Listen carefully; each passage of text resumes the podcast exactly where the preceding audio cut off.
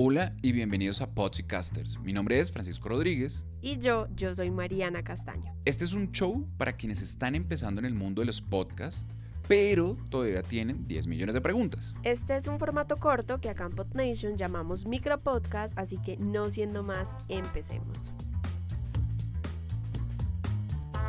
Hola, volvimos. Bienvenidos a la tercera temporada de Podcasters. Francisco, ¿extrañaste los episodios o no? Hola Mariana, pero por supuesto. Aunque estuvimos planeando muy juicioso la tercera temporada, ya hacía mucha, pero mucha falta grabar y estar detrás del micrófono. Espero que todos estén muy bien y nos hayan extrañado mucho.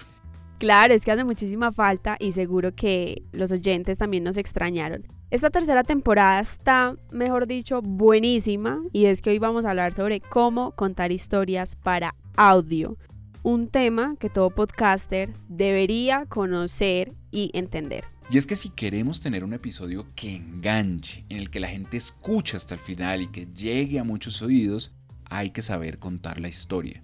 Como dicen por ahí, hay que saber echar el cuento y obvio, hay que saberlo hacer desde la estructura de un buen libreto, con una buena investigación y básicamente aprender a contar historias para audio, para podcast. Tú lo has dicho Francisco, pero antes quiero aclarar que con formato de audio no nos estamos refiriendo al formato de podcast como tal, es decir, no estamos hablando de un podcast de entrevistas, de panel, mesa redonda o un podcast de monólogo, no.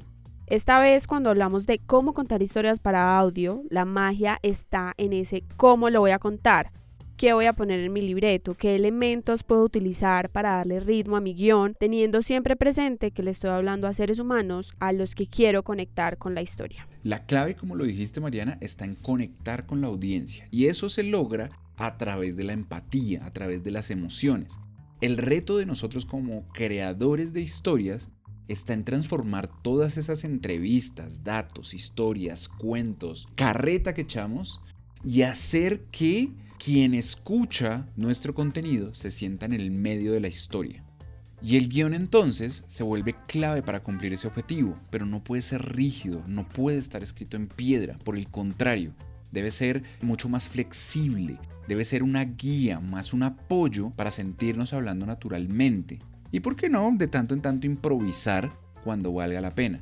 Lo importante aquí es que el guion no nos va a dejar desviarnos de la historia. Así es, y hablamos de pensar en un guion con historia, porque si no lo sabían, las historias se recuerdan 22 veces más que los datos, entonces no quiere decir que no es importante la investigación y los datos, claro que lo son, porque pues para poder escribir hay que leer y hay que saber de qué estamos hablando y hay que tener referentes, estar preparados, porque si bien tenemos un libreto corto, y por corto y sencillo que sea, debe tener una investigación previa. ¿O qué dices tú, Francisco? Totalmente de acuerdo contigo, Mariana. Y es que al escoger el tema y las estructuras e historias de los episodios, hay que leer sobre ese tema, hay que educarse. Y como lo dices, hay que utilizar datos, hay que contrastar información, encontrar cómo respaldar las historias es clave, encontrar muchas fuentes, entre muchas más mejor. Y es mucho más fácil de esa forma contar la historia y esas fuentes en realidad uno podría pensar que son muy complicadas, pero no, no tienen que ser cosas de otro planeta. Pueden ser blog posts que leímos o películas que vimos o canciones que escuchamos y nos gusta, la letra, la historia de la canción o simplemente las historias cuando estamos hablando con amigos o por ejemplo y por supuesto otros podcasts. Fíjate que lo bonito de contar historias en audio y lo escuché alguna vez en un taller de podcast al que asistí es que las historias en audio permiten a la audiencia imaginar escenas visuales, es decir, los oyentes crean imágenes a partir del audio, de los sonidos. Por eso es súper clave que desde la estructura de esos guiones, de esos libretos, se imaginen los sonidos. Ajá, algo así como imaginarse las historias a través de los sonidos. Por ejemplo, cómo suena ese mundo que está narrando nuestro invitado, o cómo suena ese entorno, cómo suenan las calles, cómo suena ese lugar, o cómo suena mi historia. Si yo soy el único narrador, ¿verdad? ¿Cómo suena mi historia? Ese tipo de cosas son, los, son claves y tenemos que tenerlo en cuenta siempre. Siempre presente, así es, Francisco. Otro elemento clave para tener en cuenta cuando estamos escribiendo para audio es el famoso mostrar, no decir. Y esta es una frase que se utiliza mucho en el cine y en la literatura y que nosotros en PodNation hemos intentado implementar en el audio también. Si no, que lo diga Francisco, si no la repetimos mucho. Sí, Y de hecho nos la repetimos mucho, mucho. Porque es que el sonido ambiente, la música que acompaña la narración, ayudan a expresar muchas sensaciones, a reforzar momentos, a aclarar ciertas situaciones sin necesidad de usar palabras. Así que son súper importantes. Yo diría que en el mundo de los podcasts lo que hay que lograr es que los oyentes imaginen un mundo eh, sin que les tengamos que decir todo, absolutamente todo, con pelos y señales. La ambientación sonora es por eso muy importante para la imaginación y me gusta lo que dices Francisco de expresar sensaciones, porque en el audio debemos evocar mucho a los sentimientos, a los recuerdos, hacer preguntas al invitado como qué sentiste, qué viste, qué oliste, qué te dijeron. Eso ayuda a crearnos ese mundo sonoro. Exactamente. ¿Y sabes qué otra cosa hay que tener presente? Es el no tenerle miedo a las repeticiones a repetir las cosas, repetir las palabras, frases, reafirmar ideas. No hay que tenerle miedo al repetir y repetir porque eso por el contrario nos ayuda. Tener sonidos que se repiten en varios momentos, ese tipo de cosas funcionan muy pero muy bien para generar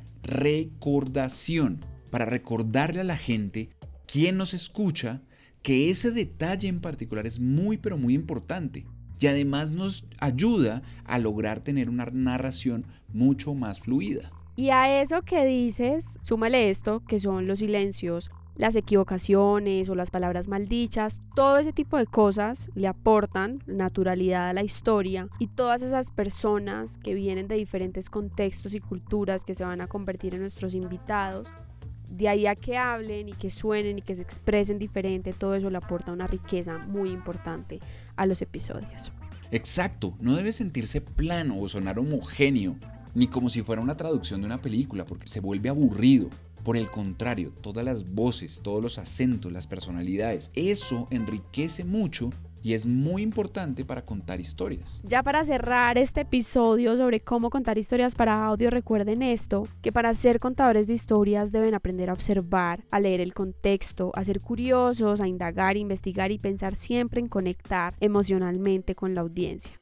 Nuestro reto está en crear mundos sonoros. Y si este tema les quedó gustando, buenísimo, porque los invitamos al taller de cómo contar historias para podcast. Van a encontrar el enlace a ese taller en las notas de este episodio.